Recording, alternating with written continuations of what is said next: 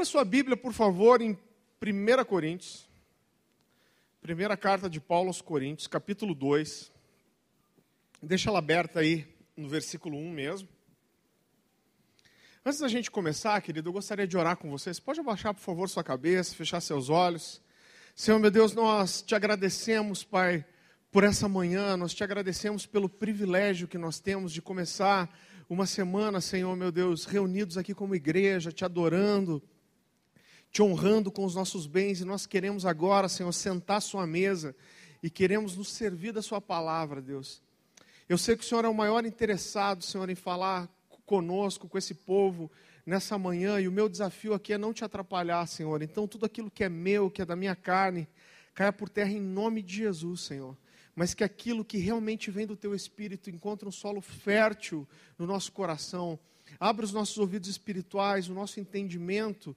Espírito Santo, torna a tua palavra viva e ativa, que quando a gente lê esses textos tão conhecidos, Senhor, a gente possa ler como se fosse a primeira vez. Fala conosco de forma pessoal, individual nessa manhã, Deus, em nome de Jesus. Amém, queridos? Vira para a pessoa que está do teu lado e fala assim: fica esperto que Deus quer falar com você. Amém? 1 Coríntios, capítulo 2, versículo 1. O apóstolo Paulo aqui está escrevendo uma carta para a igreja na cidade de Corinto. E nesse trecho, querido, ele está falando para esse povo como ele se portou quando estava no meio deles e principalmente como ele se portou quando chegou nessa cidade pela primeira vez para pregar para essas pessoas. E ele diz assim: Eu, irmãos, quando fui ter convosco, anunciando-vos o testemunho de Deus, não o fiz com ostentação de linguagem ou de sabedoria, porque decidi nada saber entre vós, senão a Jesus Cristo e esse crucificado. E foi em fraqueza, temor e grande tremor que eu estive entre vós. A minha palavra e a minha pregação não consistiram em linguagem persuasiva de sabedoria, mas em demonstração do Espírito e de poder para que a vossa fé não se apoiasse em sabedoria humana e sim no poder de Deus. Queridos, o mundo em que o apóstolo Paulo nasceu, eu quero trazer um pouco do contexto histórico, para a gente entender tudo que envolvia é, essas palavras do apóstolo Paulo. O mundo em que o apóstolo Paulo nasceu, dentro do Império Romano, ele era assim apaixonado pela retórica e a oratória, né? a habilidade não só de falar em público, mas a habilidade, as técnicas de convencer as pessoas de alguma coisa. Tanto a cultura grega, né, como depois a cultura romana, que eh, pegou muito do helenismo também, eles eram apaixonados pela oratória e a retórica. E, o, e Paulo nasceu numa cidade chamada Tarso. Por isso a Bíblia chama ele de Paulo de Tarso. E Tarso era a principal cidade da Sicília, queridos. E ela era um centro conhecido não só pela oratória e a retórica, por ter pessoas que eram habilidosas né, em, em, falar em público, em conhecer as pessoas, mas, mas porque era também um polo de filósofos. Tarso era uma cidade que reunia, né, era um centro é, é, da filosofia. E o apóstolo Paulo nasceu, queridos, em um tempo em que o orgulho de ser judeu ele estava renascendo. Mesmo sendo oprimido, dominado pelo Império Romano, Principalmente, talvez, é, é, é por causa disso, os judeus eles queriam, por tudo, conservar as raízes e as tradições judaicas. E Paulo, com certeza, era um homem que tinha uma habilidade muito grande para falar, para discursar e para convencer as pessoas. Nesse tempo, queridos, todo, toda criança, filha de um hebreu, de um judeu, aos seis anos ela ia para a escola. Dos seis aos dez, com poucas exceções, a grande maioria dessas crianças, elas sabiam os cinco primeiros livros da Bíblia, o Pentateuco, de cor. As crianças mais habilidosas, elas iam para um nível maior de estudo, que ia dos 10 aos 14 anos, aonde elas não só decoravam todos os outros livros do Antigo Testamento, mas elas começavam a aprender a habilidade de convencer, de perguntar, de fazer pergunta, de, de, raciocinar. Você percebe que várias vezes Jesus respondia uma pergunta com outra pergunta. Você já percebeu isso na Bíblia? Isso era algo que os, os mestres os rabinos ensinavam para os seus discípulos como uma forma de levar aquelas crianças, aqueles adolescentes a desenvolverem raciocínio. E o apóstolo Paulo, ele não só entra nesse contexto, mas a Bíblia diz, querido, que ele foi educado aos pés de Gamaliel. Gamaliel foi considerado pelos próprios judeus o maior rabino do século. Então, assim, o apóstolo Paulo teve maior, melhor qualidade de estudo que ele poderia ter. E a gente percebe que logo depois da conversão de Paulo, ele já começa a pregar. Vá comigo, por favor, para Atos capítulo 9.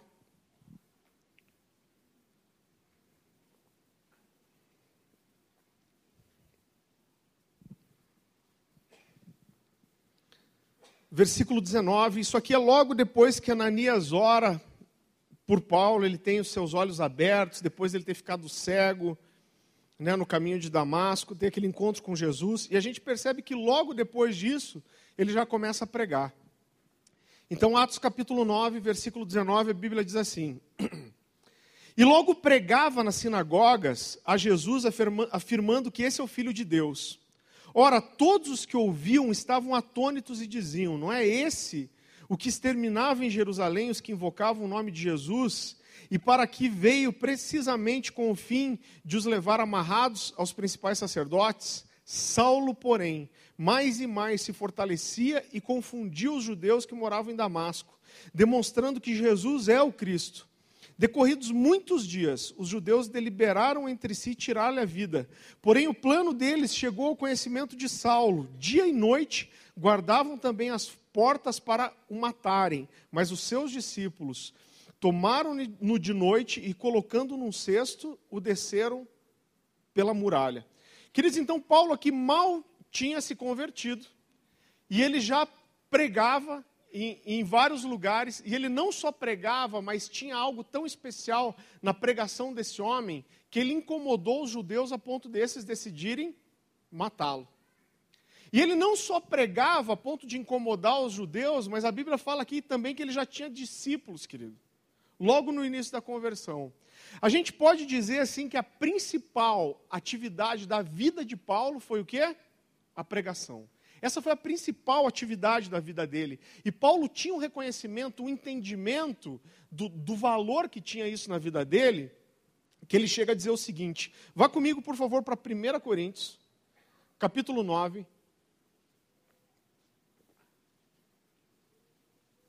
Versículo 16.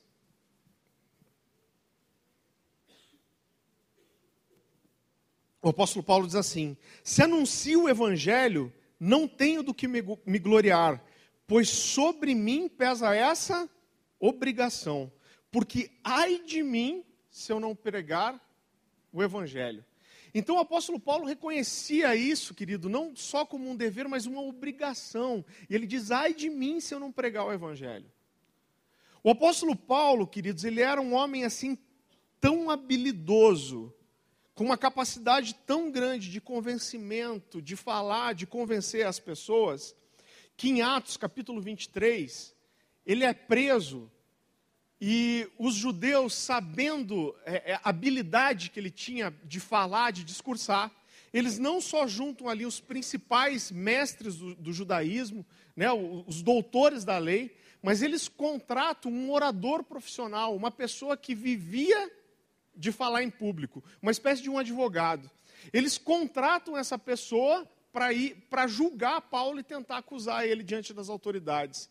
E Paulo, querido, ele, ele, ele dá uma jogada de uma sabedoria tão grande que logo ele divide, divide aquele público que estava contra ele e ele transforma aquilo que era uma acusação muito séria em uma discussão teológica. Vá comigo para Atos, capítulo 23.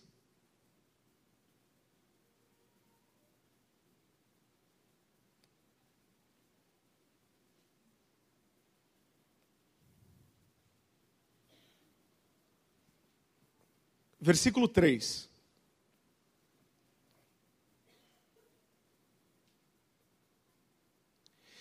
Então Paulo, sabendo que alguns deles eram saduceus e outros fariseus, bradou no sinédrio: irmãos, eu sou fariseu, filho de fariseu, e estou sendo julgado por causa da minha esperança na ressurreição dos mortos. Dizendo isso, surgiu uma violência discussão, uma violenta discussão entre os fariseus e os saduceus, e a assembleia ficou dividida. Os saduceus dizem que não há ressurreição, nem anjos, nem espíritos, mas os fariseus admitem todas essas coisas. Houve um grande alvoroço e alguns dos mestres da lei, que eram fariseus, se levantaram e começaram a discutir intensamente, dizendo: Não encontramos nada de errado nesse homem. Quem sabe se algum espírito ou um anjo falou com ele? Então, queridos, em poucas palavras, o que, que Paulo fez? Todo esse povo estava reunido para acusar ele. E ele percebeu que ali tinham fariseus e tinham saduceus, que eram as duas principais linhas teológicas, podemos dizer assim, dos judeus. E ele falou, e ele falou oh, talvez estejam me acusando pela minha fé na, na, na ressurreição dos mortos. E nisso ele dividiu o povo. Porque os fariseus acreditavam em anjos, na ressurreição dos mortos, em espíritos, e a outra metade dos saduceus não. Então, em vez de acusarem Paulo, eles começaram o quê? A brigar entre si. E aquilo virou uma confusão, e aconteceu o quê? Paulo foi salvo né, daquela acusação, e ele se defendeu, querido, sem precisar de um advogado. E dentro de tudo isso, querido, chega um momento que Paulo chega para pregar nas suas viagens missionárias em uma cidade chamada Corinto. Corinto, querido, ela era uma cidade grande, uma cidade portuária, ela, ela era uma passagem de qualquer pessoa que queria ir para o oeste ou para o leste, precisava sair, é, precisava passar por Corinto. E como a maioria das cidades portuárias, Corinto era uma cidade assim, querido, de uma promiscuidade muito grande. Uma cidade onde havia muita é, é, prostituição, é, é né, muita perversão sexual. O nome Corintos significa, né, do grego, o nome Corinto, do grego Corinto, significa saciado. Né, e essa era uma cidade, um povo que buscava o que, querido? Só a satisfação própria. E não diferente de outras cidades gregas que amavam, né, eram da cultura helenista, essas pessoas elas também adoravam, querido, essa habilidade de falar em público, de, de convencer as pessoas, de discursar. Se você estudou um pouco de filosofia é, é, na faculdade, você deve ter estudado um cara chamado Crisóstomo, e esse homem ele chegou a dizer assim: os corintos amam as orações e os discursos públicos. Né, o povo de Corinto, além de ser um povo promíscuo, era um povo que amava essa habilidade de discursar e falar em público. E quando a gente olha, querido, para o início da igreja, a gente percebe muito fácil, principalmente no livro de Atos, que é, é, esse falar em público, pregar nas praças, pregar em lugares públicos, era algo que fez parte da vida, da base da igreja. É, a gente vê não só Jesus, mas todos os pregadores da, da, da, igreja primitiva pregando na rua, pregando nas praças, pregando no pátio do templo. Isso fazia parte da vida da igreja. E dentro de um contexto, querido, é, greco-romano desse, todos os pregadores eles acabavam pegando públicos muito exigentes e muito críticos. Isso era inevitável. Eu gostaria que você olhasse comigo o que diz em Atos capítulo 6, abra lá comigo, por favor. A Bíblia fala aqui de um diácono chamado Estevão, e fala também de um momento em que esse homem está falando em público, né, falando, pregando no lugar público. Então, Atos capítulo 6, versículo 8, a palavra de Deus é assim: Estevão, homem cheio da graça e do poder de Deus, realizava grandes maravilhas e sinais entre o povo. Contudo, levantou-se oposição dos membros da chamada Sinagoga dos Libertos, dos judeus de Cirene e de Alexandria, bem como das províncias da Sicília e da Ásia. Esses homens começaram a discutir com Estevão, mas não podiam resistir à sabedoria e ao espírito com quem falavam. Então, queridos, esses mestres da lei, judeus, se levantam contra ele. A Bíblia fala que não conseguiam resistir à sabedoria e o poder que tinha na vida desse homem. Então, para o cara se levantar e querer ser um pregador naqueles dias, querido, e pregar em público, o cara tinha que ser bom. Se o cara fosse meia-boca, ele ia ser massacrado. Então, se alguém queria, eu vou pregar, eu vou me levantar no lugar público, eu vou expor o evangelho, esse cara ele precisava não só ter conhecimento, mas ser cheio de Deus.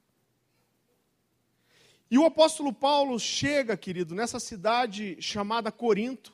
Eu acredito que era assim um dos piores lugares para se pregar, não só porque você tinha um povo muito inteligente, filósofos, pensadores, né, oradores, pessoas que eram mestres na, na habilidade de falar em público, de conhecer as pessoas, não só por isso, mas porque era uma cidade de uma depravação e uma imoralidade sexual muito grande. E o apóstolo Paulo chega para pregar o evangelho nesse lugar.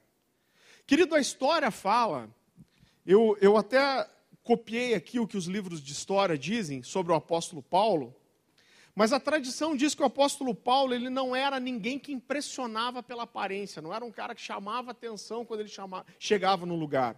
A história diz que ele era de baixa estatura, pouco cabelo, corpo volumoso, achei maldade esse, esse termo corpo volumoso, narigudo, tinha as pernas tortas, sobrancelhas unidas e não tinha voz forte. Quando imaginei na minha cabeça, veio a imagem quase de um gnomo, assim, irmão. Então o apóstolo Paulo não era um cara que impressionava quando chegava, mas quando ele abria a boca, querido, ele tinha toda a preparação e toda a capacidade, toda a habilidade para convencer quem quer que fosse. Mas parece que no momento que o apóstolo Paulo chega na cidade de Corinto, que talvez fosse o lugar que ele pregou, que ele mais precisava das habilidades que ele tinha, das técnicas de convencimento, de argumentação, o que ele faz nesse lugar? Ele mostra tudo o que ele tinha? Não. A Bíblia diz assim: Eu, irmãos, quando fui ter convosco, anunciando-vos o evangelho, anunciando-vos o testemunho de Deus, eu não o fiz com ostentação de linguagem ou de sabedoria. Puxa, mas parece que esse era um momento que esse cara mais precisava isso. Os oradores profissionais, queridos, eles, eles diziam, eles falavam de três técnicas de convencimento que era, eram aprendidas na escola. A primeira delas era o ethos, que era a capacidade de representar um personagem para convencer as pessoas. A segunda prova era o patos, que era a habilidade de manipular os sentimentos e as emoções das pessoas. E a terceira era o demonstration, que era a, a, a capacidade de apresentar os argumentos. Mas quando Paulo chega para pregar nesse povo, ele vai numa corrente totalmente contrária. E ele fala de três coisas que ele usou e ele se firmou para pregar para aquele povo. Versículo 3 do capítulo 2 de 1 Coríntios diz o quê? Ele diz: E foi em fraqueza, temor e grande tremor que eu estive entre vós. Irmão do céu, me diz se faz sentido isso. Cadê aquele cara cheio de capacidade de se defender sozinho, sem precisar de um advogado, de convencer as pessoas, aquele cara que foi educado aos pés de Gamaliel? Parece que no momento em que Paulo mais precisa de tudo aquilo, ele decide abrir mão de todo esse conhecimento, toda essa técnica né, e toda essa sabedoria. Vá comigo de volta para 1 Coríntios, capítulo 2, versículo 1. Eu queria ler esse texto de volta agora, depois da gente pensar em todo esse contexto. Eu, irmãos, quando fui ter convosco, anunciando-vos o testemunho de Deus, não o fiz com ostentação de linguagem ou de sabedoria, porque decidi nada saber entre vós senão a Jesus Cristo e esse crucificado. E foi em fraqueza, temor e grande tremor que eu estive entre vós. A minha palavra e a minha pregação não consistiram em linguagem persuasiva de sabedoria, mas em demonstração do espírito e de poder, para que a vossa fé não se apoiasse na sabedoria humana e sim no poder de Deus.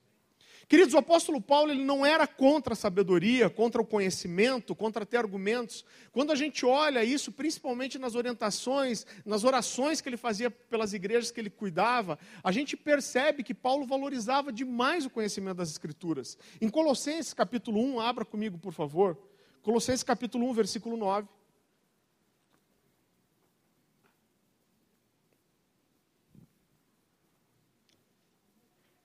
Ele fala da oração que ele faz, querido, por esse povo da igreja de, de, de Colossos.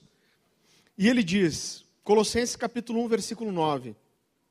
Por essa razão, também nós, desde o dia em que o temos ouvido, não cessamos de orar por vós e de pedir que transbordeis de pleno conhecimento da sua, da sua vontade e em toda sabedoria e entendimento espiritual, a fim de viverdes de modo digno do Senhor para o seu inteiro agrado, frutificando em toda boa obra e crescendo no pleno conhecimento de Deus.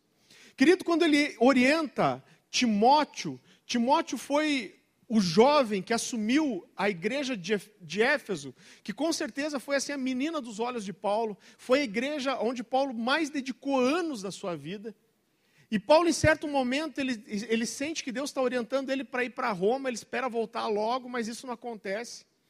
E esse jovem chamado Timóteo tem que assumir aquela igreja, uma igreja que historicamente, a história diz que, que essa igreja chegou a ter 20 mil membros. E olha as orientações que ele dá para Timóteo. Vá comigo, por favor, para 1 Timóteo, capítulo 4.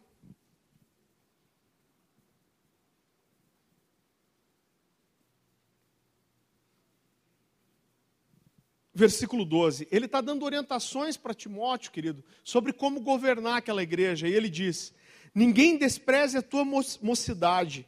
Ah, uma outra versão, a versão NVI diz assim: Ninguém te despreze pelo fato de você ser jovem. Pelo contrário, torna-te o padrão dos fiéis na, na, palavra, no procedimento, no amor, na fé, na pureza. Até a minha chegada, aplica-te à leitura, à exortação e ao ensino. Então ele disse para Timóteo que Timóteo deveria ser o padrão, querido, não só o modelo de como se deve estudar a palavra, conhecer a palavra, mas também um padrão para saber expor essa palavra para os outros. Ele fala isso várias vezes para Timóteo nessa carta, ele faz algo muito parecido com Tito também. Em outras palavras, ele está dizendo para Timóteo: olha, seja um, um padrão de pregador, conheça a palavra, tenha profundidade na verdade. Então, Paulo, querido, ele não era contra o conhecimento, contra a sabedoria, a capacidade de argumentar, de mostrar a razão da fé, né? Pelo contrário, Paulo mesmo diz: esteja pronto para dizer qualquer um qual é a, a razão da sua fé. Mas o que o Paulo está dizendo, querido, nesse momento, é que chega uma hora que só o conhecimento ele não é suficiente. Todo esse conhecimento, essa essa profundidade na palavra, ela precisa ser carregada do quê? Do poder de Deus e do Espírito Santo. O que ele está dizendo, olha, a sabedoria, o conhecimento, tudo isso vai ajudar, mas o mais importante é o poder e a verdade por trás dos seus argumentos. O mais importante não é você ter argumentos só, mas é isso estar carregado da presença de Deus. O que Paulo está dizendo, querido, é: olha, eu poderia convencer vocês, eu poderia usar aqui as minhas técnicas, a minha sabedoria, a minha habilidade, mas se eu usar esses meios naturais para convencer vocês, a fé de vocês vai ser uma fé natural. E tudo aquilo, querido, que é construído, edificado de forma natural, ele não pode ser sustentado no espírito. Se você edifica, constrói algo de forma natural, você vai precisar manter isso naturalmente. Aí Paulo diz: a minha, a minha palavra, a minha pregação não, não consistiram em linguagem persuasiva de sabedoria, mas em demonstração do Espírito de poder, para que a vossa fé não se apoiasse em sabedoria humana, e sim no poder de Deus. Querido, todo ser humano ele tem uma habilidade natural e nós conseguimos, queridos, construir coisas com, com o nosso braço. Talvez a gente consiga muito fácil construir até uma igreja, encher de pessoas na força do nosso braço. Com técnicas de convencimento, com muito trabalho, mas aquilo que é construído naturalmente, ele só se sustenta de forma natural. Eu não sou contra isso, fazer alguma coisa diferente nos jovens, mas eu estava pregando, querido, essa mensagem para os jovens esses dias, eu estava dizendo, olha o que chega de gente para mim, falar, oh, vamos fazer uma festa rave aqui, vamos encher de luz aqui, vamos fazer não sei o quê. Eu falo, querido, se eu quisesse encher a igreja de jovem, era muito fácil. Era só começar a pregar o que o povo quer ouvir. Tem gente hoje pregando aí que não existe mais pecado, que Deus aceita tudo. É muito fácil encher uma igreja assim. É muito fácil fazer festa toda hora para encher esse lugar de jovens, querido. Só que se eu encher esse lugar de jovens fazendo festa aqui dentro, eu só vou segurar esses jovens aqui dentro enquanto eu continuar fazendo festa. Porque o que é construído de forma natural, você não consegue sustentar espiritualmente, mas você só sustenta como? De forma natural também. E o que nós precisamos é ter algo edificado no nosso espírito. Querido, eu amo conhecer a palavra, é, é, é, estudar, nós somos privilegiados, porque a nossa igreja, querido, é uma igreja que é muito fundamentada na palavra. O nosso pastor, o pastor Luciano, é um dos maiores mestres dessa nação. E nós temos um privilégio muito grande. Deus tem me dado a oportunidade de viajar pelo Brasil, querido, e até fora, para pregar em vários lugares. E às vezes eu vou em conferência, congresso, eu vejo outras pessoas pregando. A gente tem um privilégio, querido, é, é, é, pelo conteúdo que a gente tem aqui. A gente precisa valorizar essas coisas. A única vez na Bíblia que a palavra de Deus diz que um servo, alguém que é, é, é, é, que vive do Evangelho, é digno de salário dobrado, sabe quando é? Quando a Bíblia, a Bíblia fala daqueles que presidem bem a igreja e principalmente aqueles que se afadigam, que se cansam se dedicando ao ensino da palavra. Vá lá comigo, Tiago, capítulo 5.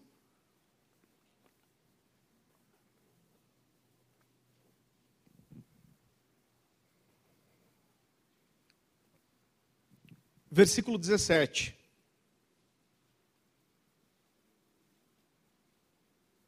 Tiago capítulo 5, versículo 17. Devem ser considerados merecedores de dobrados honorários. Tem uma versão que diz de salário dobrado mesmo. Os presbíteros que presidem bem, com especialidade, os que se afadigam na palavra e no ensino. Então, olhe, não é esse? Então é algum outro irmão, mas está na Bíblia. Como diz o Luiz Hermínio, irmão, está na Bíblia.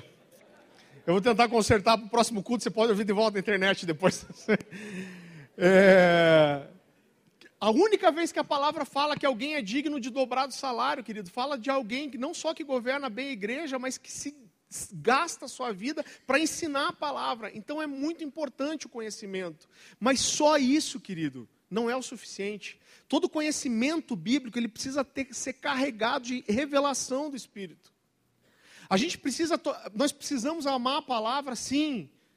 É, a gente tem escola bíblica, eu oro toda semana com os alunos da escola aqui. A gente pede para que Deus nos ensine a amar a palavra, a desejar a palavra. Mas a gente precisa ter cuidado, querido, ou nós nos tornamos teólogos praticantes e cristãos teóricos. É, não, é primeira, é, não é Tiago, é primeira Timóteo, viu? Eu estava achando que eu, esse Tiago estava meio demitido aqui mesmo. Amém. É 5,17 mesmo, mas é o primeiro Timóteo. Obrigado, Sandro. Querida, a sabedoria e o conhecimento eles são bons, mas existe um nível de entendimento espiritual e de revelação que a gente não alcança de forma natural. E é preciso uma ação do Espírito Santo para nos revelar, para tornar essa verdade viva. Vá comigo para Mateus capítulo 16.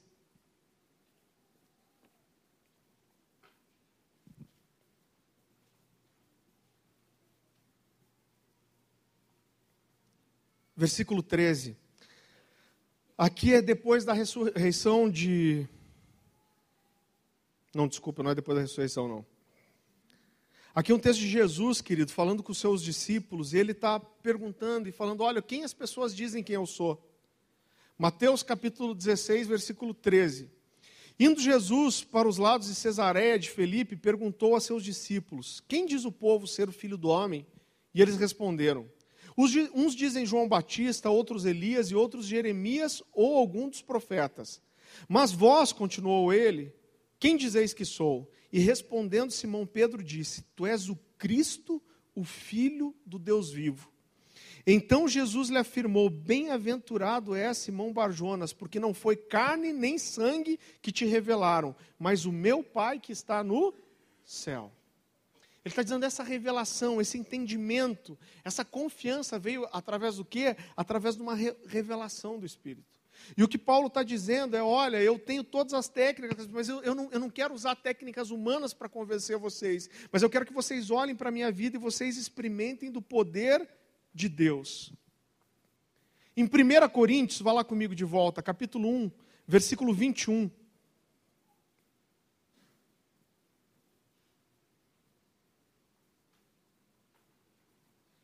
A palavra de Deus é assim: Visto como, aqui Paulo está falando, é um texto logo depois da, da, daquele texto base, né, que a gente abriu essa mensagem.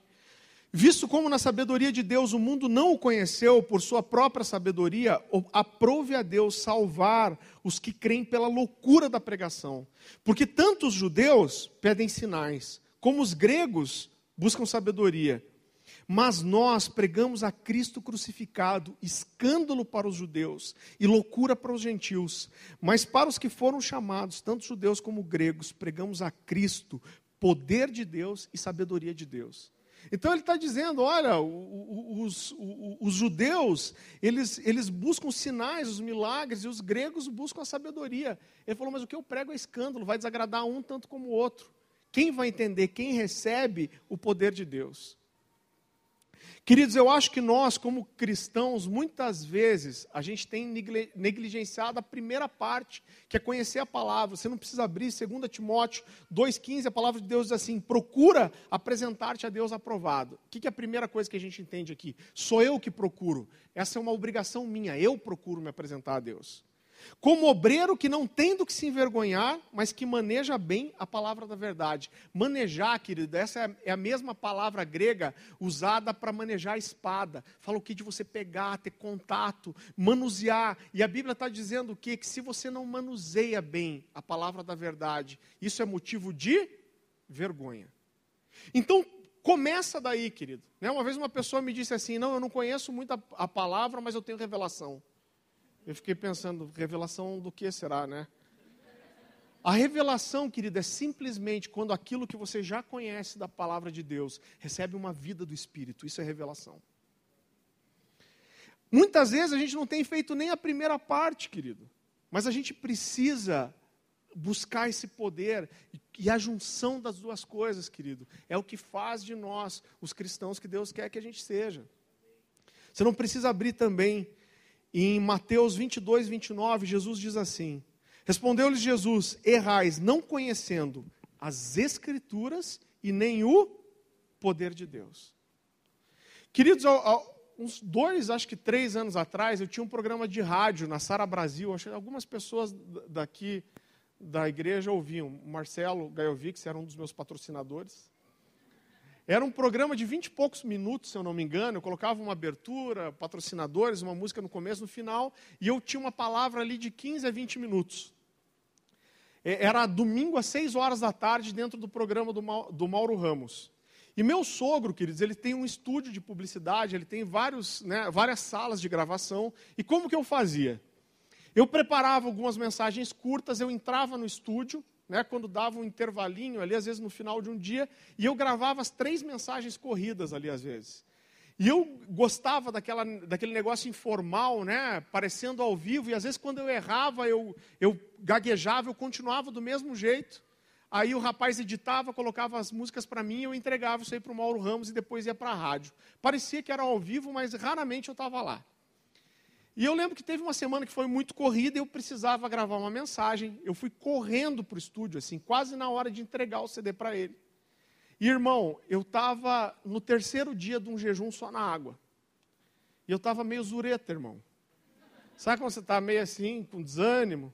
Falei, cara, eu preciso gravar isso aqui. Eu lembro que eu entrei no estúdio com a minha folhinha e eu comecei a gravar aquela mensagem. E no decorrer da mensagem, eu, come... eu falei assim: não, e o Espírito de Deus me constrangiu. Não é constrangiu, né, irmão? É constrangeu. Mas sabe quando você está meio judiado do jejum? E eu falei, constrangiu, tem alguma coisa errada nessa palavra, né? Mas eu não conseguia, minha mente não funcionava para eu entender o que estava errado. E beleza. E eu terminei de gravar aquela palavra, peguei o CD e fui correndo, entrei no carro e fui já para levar para o Mauro Ramos, que era o cara da rádio aqui. Só que no caminho eu botei o CD no, CD player e fui ouvindo. Eu falei, constrangiu. Quando eu ouvi a primeira vez, falei, meu Deus, não é constrangiu, é constrangeu.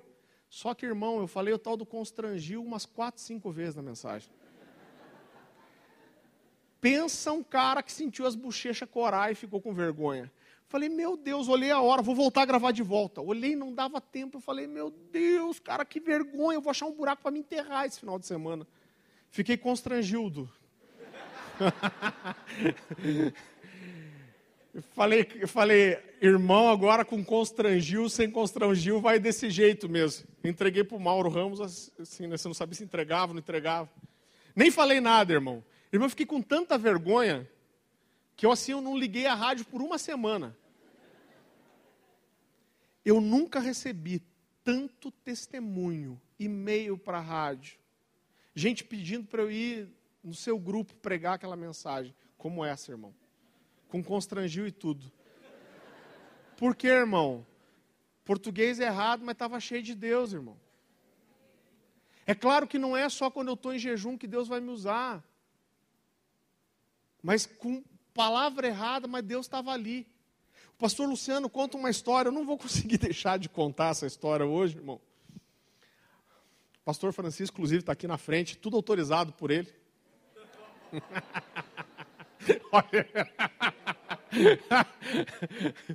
Irmão, eu sou fã desse homem. Eu me sinto, às vezes, aquelas crianças do Caverna do Dragão sentado no pé do mestre dos magos, às vezes, né?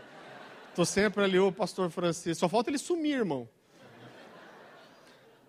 Pastor, me ajuda, pastor. Me aconselho demais com esse homem. Eu sinto assim um presente de Deus eu, eu poder estar perto dele. Me aconselho demais com ele. E, irmão, a gente faz algumas viagens missionárias. O pastor Luciano, né, por vários anos, ele foi todo ano para a África. E mesmo quando ele não vai, ele tenta montar uns grupos para que a gente vá lá, conheça aquela realidade e possa servir naquele lugar, ministrar a vida dos pastores. E teve uma viagem que eles foram, o pastor Francisco não tinha ido ainda, eles levaram o pastor Francisco. E chegam lá e conversando e tal. Eu não estava dessa vez, mas eu já ouvi a história muitas vezes também. E, e tem um, um, pastor lá, Goodluck, o nome dele. Eu achava que era apelido, mas é nome mesmo. O pastor Goodluck é, um, é, é um, um, africano lá da Tanzânia, um cara muito inteligente. Ele aprendeu o português muito bem, muito fácil. Então, quando a gente vai pregar lá, eu já tive a oportunidade de ir também, normalmente é ele que é o nosso tradutor. E aí chega, está aquela pastorzada e todo mundo conversando, e o pastor Francisco conversando junto. Pastor Francisco tem um jeito assim, meio diferente de falar, né, irmão? Eu costumo dizer que as primeiras pregações que eu vi dele, eu tinha uma vontade de ligar a legenda nele, irmão. né? Mas aí você aprende a ouvir. Hoje eu entendo tudo, irmão. Você tem que só, só pegar o jeitinho. Pastor Luciano me falou que existia uma, uma lenda quase, quando ele era jovem, né? Que o povo dizia assim, cara, quando o pastor Francisco pregar, mesmo que você não entenda nada da mensagem, se ele fizer apelo, vai lá para frente que o pau vai torar. Deus, Deus vai vir, Deus vai vir. Se ele fizer apelo, mesmo que você não entenda nada, vai lá para frente. E está aquele povo conversando, o pastor Francisco conversando também, o Goodluck chega para o Luciano, dá uma cutucadinha e fala assim, Pastor Luciano, que dialeto que ele está falando? Quando o pastor Luciano fala, meu Deus, cara, eu não vou poder pôr o Francisco para pregar aqui. É, né, né, como que eu vou pôr o Francisco? Cara, o, o, ninguém vai entender o que, o que ele está falando. A gente não entende lá, o de lá que vai entender aqui, né? E o Luciano já pensou, acho que a gente perdeu o investimento de trazer o pastor Francisco para cá. Aí o, o, pastor Luciano tentou chegar com um jeitinho, mas derrubar o pastor Francisco da escala da, das agendas de pregação. Falou, pastor, eu estava pensando, eu acho que amanhã é eu mesmo que vou pregar, amanhã de manhã. E o pastor Francisco, com toda a graça, humildade dele, falou, não, sem problema, está tudo bem. E beleza. Só que, irmão, tem uma coisa que eu aprendi na África, eu fiquei quase 15 dias lá. Tem uma regra básica que eu descumpri sem querer. Nunca vejo o povo fazendo sua comida. Você se arrepende de ver, irmão. O dia que eu vi o povo cortando carne e, e, e prendendo nos galhos de árvore para apoiar, para cortar.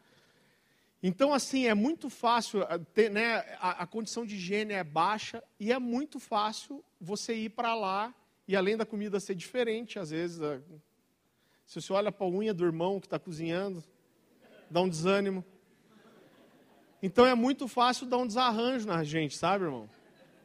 E o, e o pastor Luciano foi para lá e justamente naquela noite, naquela manhã, esses dias eu vi o Luiz Hermínio pregando, ele falando assim, irmão, me deu, com aquele sotaque de Itajaí, me deu uma diarreia daquelas que tive que segurar a língua para não descer junto.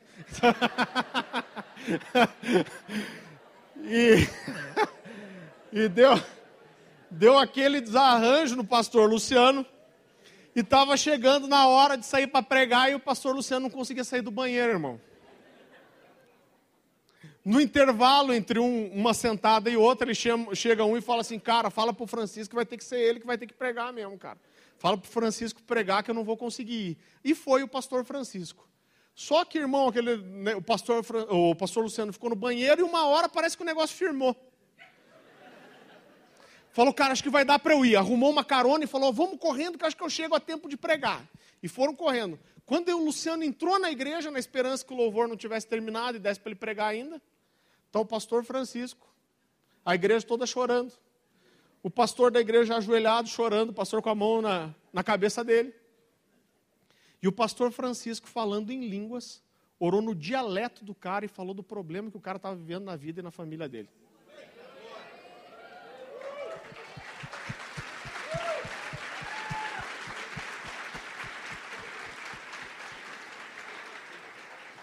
Pastor Luciano disse que nessa hora foi que Deus falou para ele: Pois é, e o bonitão aí.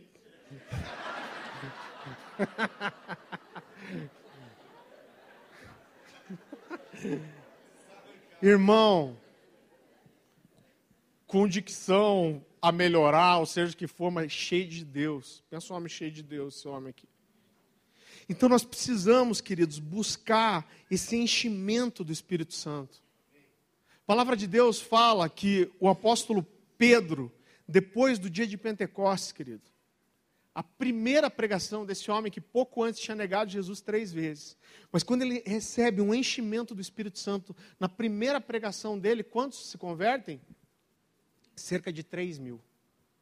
Na segunda pregação dele, esse número cresce para cinco.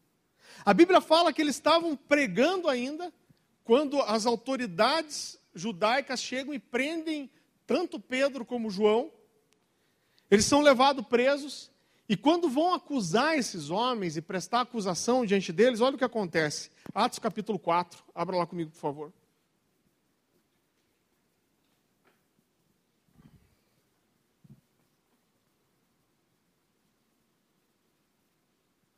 Atos capítulo 4, versículo 5. Aqui é o momento em que se reúnem as autoridades e vão acusar, prestar suas acusações a, a, a Pedro e João. E a Bíblia diz assim: No dia seguinte, reuniram-se em Jerusalém as autoridades, os anciãos e os escribas, como sumo sacerdote Anás, Caifás, João, Alexandre e todos os que eram da linhagem do sumo sacerdote. E pondo-os perante eles, os arguíram: Com que poder ou em nome de quem fizestes isso? Olha essa frase agora. Então, Pedro, cheio do Espírito Santo, lhes disse. E ele começa a discursar. E depois do que ele fala, eles resolvem soltar Pedro e João. Cheio de Deus, irmão. E é muito interessante que, mesmo com toda essa autoridade, conquistando 3 mil pessoas, 5 mil pessoas, abrindo sua boca cheia do Espírito, a ponto das pessoas decidirem de acusá-los, de prendê-los, quando eles são soltos, olha o que acontece. Um pouquinho para frente, Atos capítulo 4, versículo 29. Quando eles são soltos, queridos, eles se juntam com os irmãos, né, eles vão para uma casa, se reúnem e eles começam a orar. E ora, olha a oração deles. Agora, Senhor, olha para as suas ameaças e concede aos teus servos que anunciem com toda intrepidez a tua palavra, enquanto estendes a mão para fazer curas, sinais e prodígios, por intermédio do teu santo servo Jesus. Tendo eles orado, tremeu o lugar onde estavam reunidos e todos ficaram cheios do Espírito Santo. E depois disso que acontece, e com intrepidez anunciavam a palavra de Deus. Esses homens, mesmo estando cheios de Deus, querido, eles oram e buscam isso. Eu lembro que na minha adolescência, principalmente, eu, eu, fazia demais essa oração. Eu passava muito tempo orando, falando: Espírito Santo me encha, Espírito Santo me encha. Eu lembro de sentar, querido, com uma coisa de chimarrão, às vezes ficar duas horas só orando isso. Mas Espírito Santo enche a minha vida, me enche. E com o tempo, querido, eu tinha parado de fazer essa oração, mas eu tenho voltado a fazer isso. Eu tenho orado e clamado, Espírito Santo, enche a minha vida, enche a minha vida. A gente não precisa, não pode deixar o nosso coração esfriar. Eu preguei sobre isso na última vez que eu preguei aqui num domingo, querido. Eu, eu falei que né, uma, uma, um dos sinais para mim, querido, isso não é para todo mundo. Eu não sou o cara mais emotivo, eu não choro com facilidade, mas um dos sinais para mim de que eu estou esfriando é quando eu paro de chorar. Quando eu passo ficar muito tempo sem chorar na presença de Deus, isso me incomoda. Eu chego para minha esposa e falo, Dani, me ajuda a orar aí, porque eu estou tô, tô esfriando. E eu começo a buscar a Deus, eu quero que esse quebrantamento venha, querido. Eu lembro de um tempo, querido. Isso aconteceu tudo esse ano. E Deus começou a me lembrar de como eu me sentia quando eu lia, querido, é, é, é, alguns testemunhos sobre o Espírito Santo e como isso enchia meu coração e como eu queria é, é, buscar experimentar aquelas coisas. A gente não pode deixar de lado e esquecer o lado místico da fé. O que, que eu quero dizer com o lado místico da fé? Não se preocupe que não é pirâmide de pedra colorida. Mas o lado místico da fé, querido, é esse lado sobrenatural da fé. Esse lado que a gente não consegue é, é, entender e explicar de forma racional, querido. A Bíblia fala que quando aqueles 120, aquelas 120 pessoas estavam reunidas no dia do Pentecostes, orando juntos, e a, e a, presença de Deus veio como um vento impetuoso, fez tremer o lugar, apareceram línguas de fogo né, sobre aquelas pessoas, eles começaram a falar em outras línguas. As pessoas viram aquela manifestação e disseram o quê? Vá comigo, Atos capítulo 2.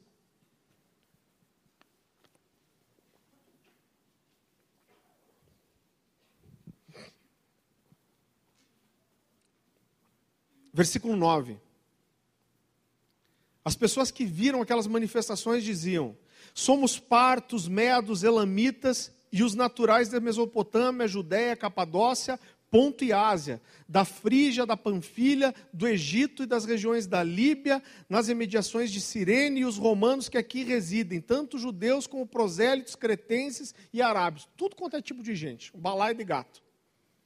Como os ouvimos falar em nossas próprias línguas as grandezas de Deus, Todos atônitos e perplexos interpelavam uns aos outros. Que quer dizer isso? Outros zombando diziam: estão embriagados. Eu já vi gente ler esse texto aqui e falar assim: ah, as pessoas achavam que eles estavam embriagados porque eles estavam falando em outras línguas. Irmão, eu nunca vi, não sei você, mas eu nunca vi ninguém beber e ficar poliglota. Não, tomei um porre ontem, falei três idiomas. Eu acredito que aquelas pessoas zombavam e diziam que eles estavam bêbados, por quê? Porque eles cambaleavam, irmão, caíam. A gente não pode, querido, querer buscar a manifestação simplesmente por causa da manifestação, mas a gente precisa buscar é, é, é esse transbordar do Espírito Santo. E Deus me fez lembrar, querido, do tempo que eu li a história, testemunhos, né, e eu não queria entender aqueles testemunhos, eu queria experimentar aquelas coisas. Eu lembro de, de uma vez, o que, que, aonde eu comecei a orar na minha vida. Eu tinha uma vida de oração, orar para acordar, sair da cama, orar para dormir, orar no almoço. E na adolescência eu li um livro de um cara chamado Larry Lee. Esse homem escreveu um livro chamado Nem Uma Hora. Ele fala daquele momento né, que Jesus chega para os discípulos e fala assim: Nem uma hora vocês podem vigiar comigo. Então ele põe como um período mínimo de oração diária uma hora. E ele lança um desafio nesse livro. De certo momento ele fala assim: Olha, eu faço um desafio para você que se você orar duas horas por dia, quando chegar no final de um ano, você não vai olhar para trás e você vê que você é uma pessoa totalmente diferente. Irmão, eu li aquilo, aquele negócio mexeu comigo. Eu não quis racionalizar, nem entender, e eu meio sanguíneo, eu sou meio exagerado. Quando eu li isso, eu falei, pô, o cara está falando aqui duas horas, um ano inteiro. Eu falei, eu vou, ler umas, vou orar umas quatro horas por dia, quem sabe seis meses eu resolvo. E eu comecei a orar quatro horas por dia, pelo menos. Fiquei assim por dois anos. Irmão, tudo que eu via, qualquer, eu, li um livro, o cara falava que fez 21 dias de jejum e viu um anjo. Um anjo veio e serviu ele. Eu queria fazer os 21 dias e não queria entender, eu queria experimentar. Mas eu percebi que com o tempo, querido, eu estava entrando em um lugar onde eu estava mais interessado em entender as coisas do que experimentar. A gente não vai buscar experiência, querido, pela experiência, mas a gente tem que ter essa paixão por esse lado sobrenatural, querido, da fé, é, é, é, das coisas de Deus. Eu quero que toda vez que eu vejo um testemunho, uma história, que isso me desafie a viver aquelas coisas em Deus. Que isso provoque o meu coração a experimentar do Espírito.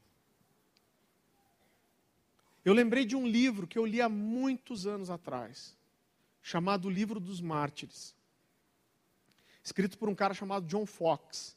Ele escreveu esse livro nos meados dos anos ali, ele escreveu esse livro por volta de 1560, se eu não me engano. John Fox era um professor universitário em Oxford, ateu.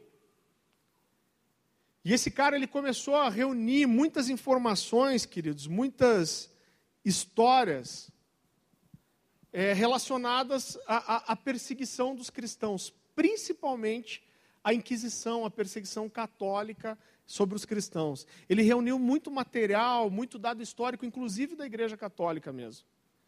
E a história conta que quando esse homem ele começou a ler essas histórias, ele começou a ser tocado pelo Espírito Santo e ele se converteu.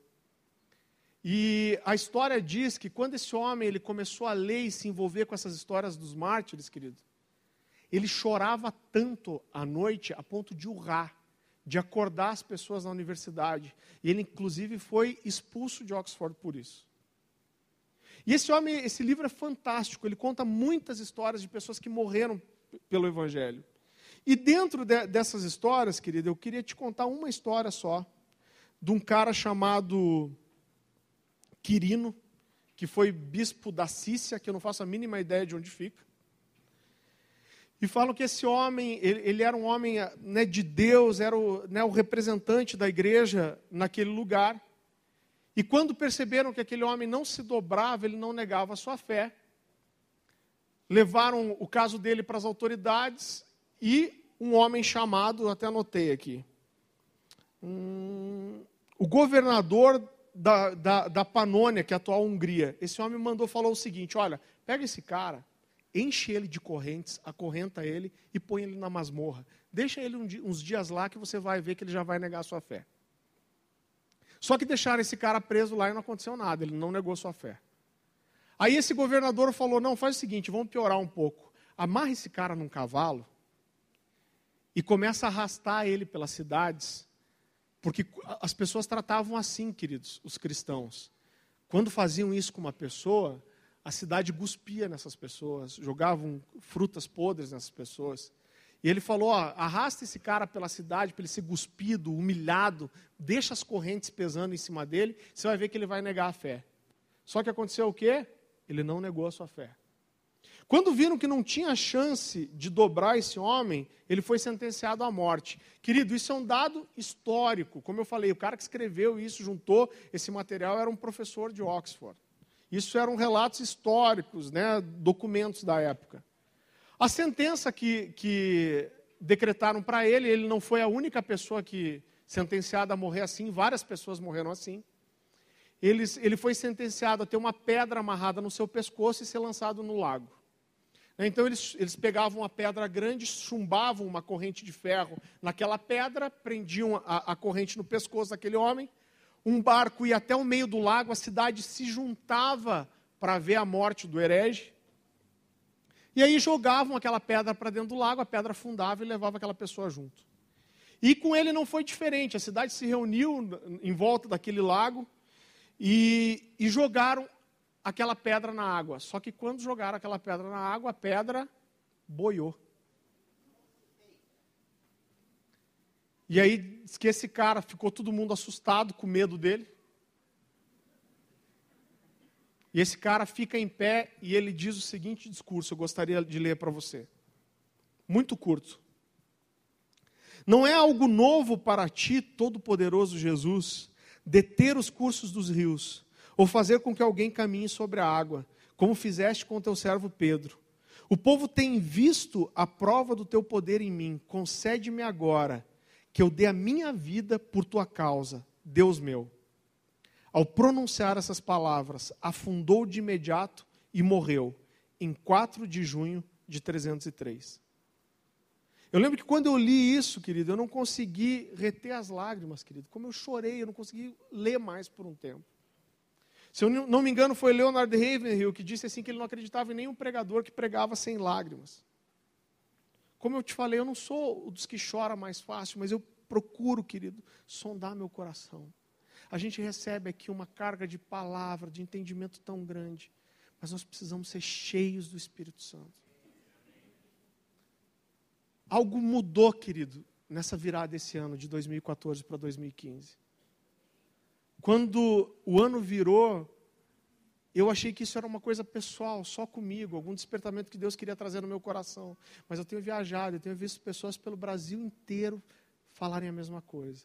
Algo está vindo sobre essa nação. Deus tem um tempo novo para a gente. Desde 5 de janeiro, querido, eu estou num propósito de oração, de jejum. Eu não vou falar para você o que eu estou fazendo. Mas Deus tem algo para nós. Agora, uma coisa que a gente precisa entender, querido, sobre quando Deus quer fazer alguma coisa no meio da igreja, quando Ele move seu espírito, é que nem sempre todo mundo participa. Deus sempre cumpre os propósitos dele, isso não muda. O que muda é se eu e você vamos fazer parte disso ou não. O primeiro pastor que me discipulou, ele dizia assim: falou, oh, quando Deus traz um mover, isso é, é, que nem pegar jacaré na praia. Você já pegou jacaré na praia? Não estou falando do jacaré, é o bicho, né? ir com a onda. Ele falou que se vê uma onda boa, quando a onda, você escolhe uma onda bacana, você começa a remar. Por quê? Porque quando a onda vem, você vai junto. Eu vejo uma onda vindo, querido, eu estou começando a remar. Eu quero que Deus tenha para mim. Abaixe sua cabeça, feche seus olhos. Quero pedir a ajuda dos músicos aqui.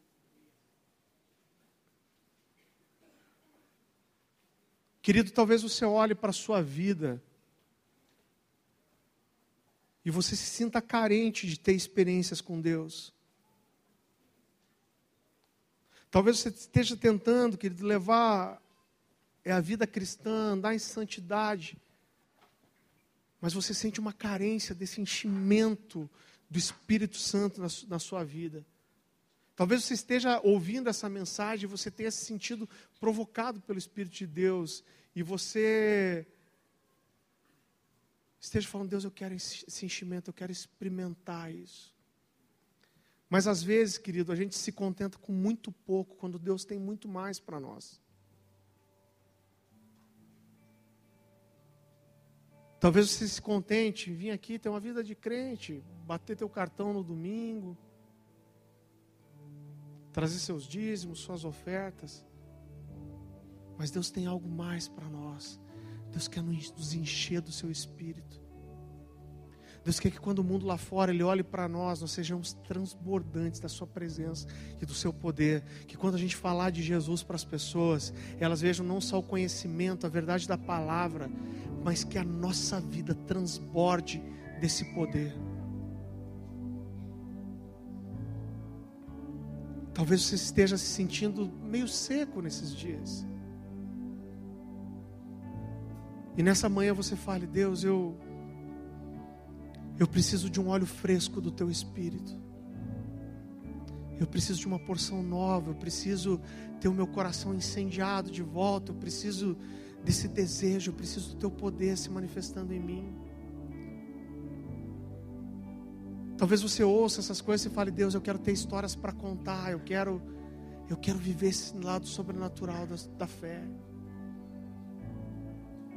E talvez nessa manhã você esteja dizendo: Deus me ajuda, eu quero viver, eu quero experimentar essas coisas. Eu gostaria de orar com você. Se você se sente assim, querido, vem aqui para frente. Eu vou chamar aqui o pastor Francisco. Nós queremos orar com você. Oh Espírito Santo. Espírito Santo de Deus. Nos visita nessa manhã, Espírito Santo. Tu, Espírito Santo, o mesmo Espírito que veio sobre aquelas 120 pessoas naquele dia de Pentecostes.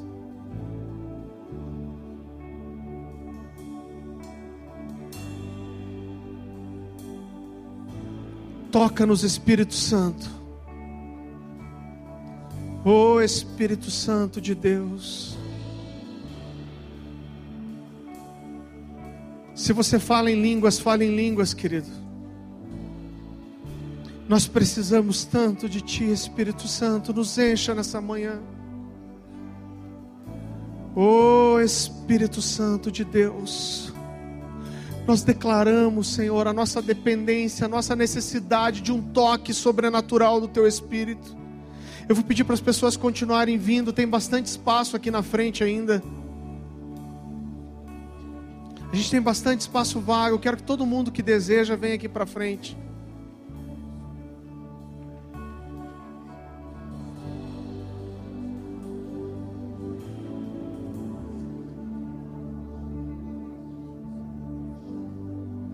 E acontecerá depois que derramarei do meu espírito sobre toda a carne. Os vossos filhos e as vossas filhas profetizarão. Os vossos velhos sonharão e os vossos jovens terão visões. E até sobre os servos e sobre as servas derramarei o meu espírito naquele dia. Senhor, nós clamamos por um derramamento sobre as nossas vidas nesses dias.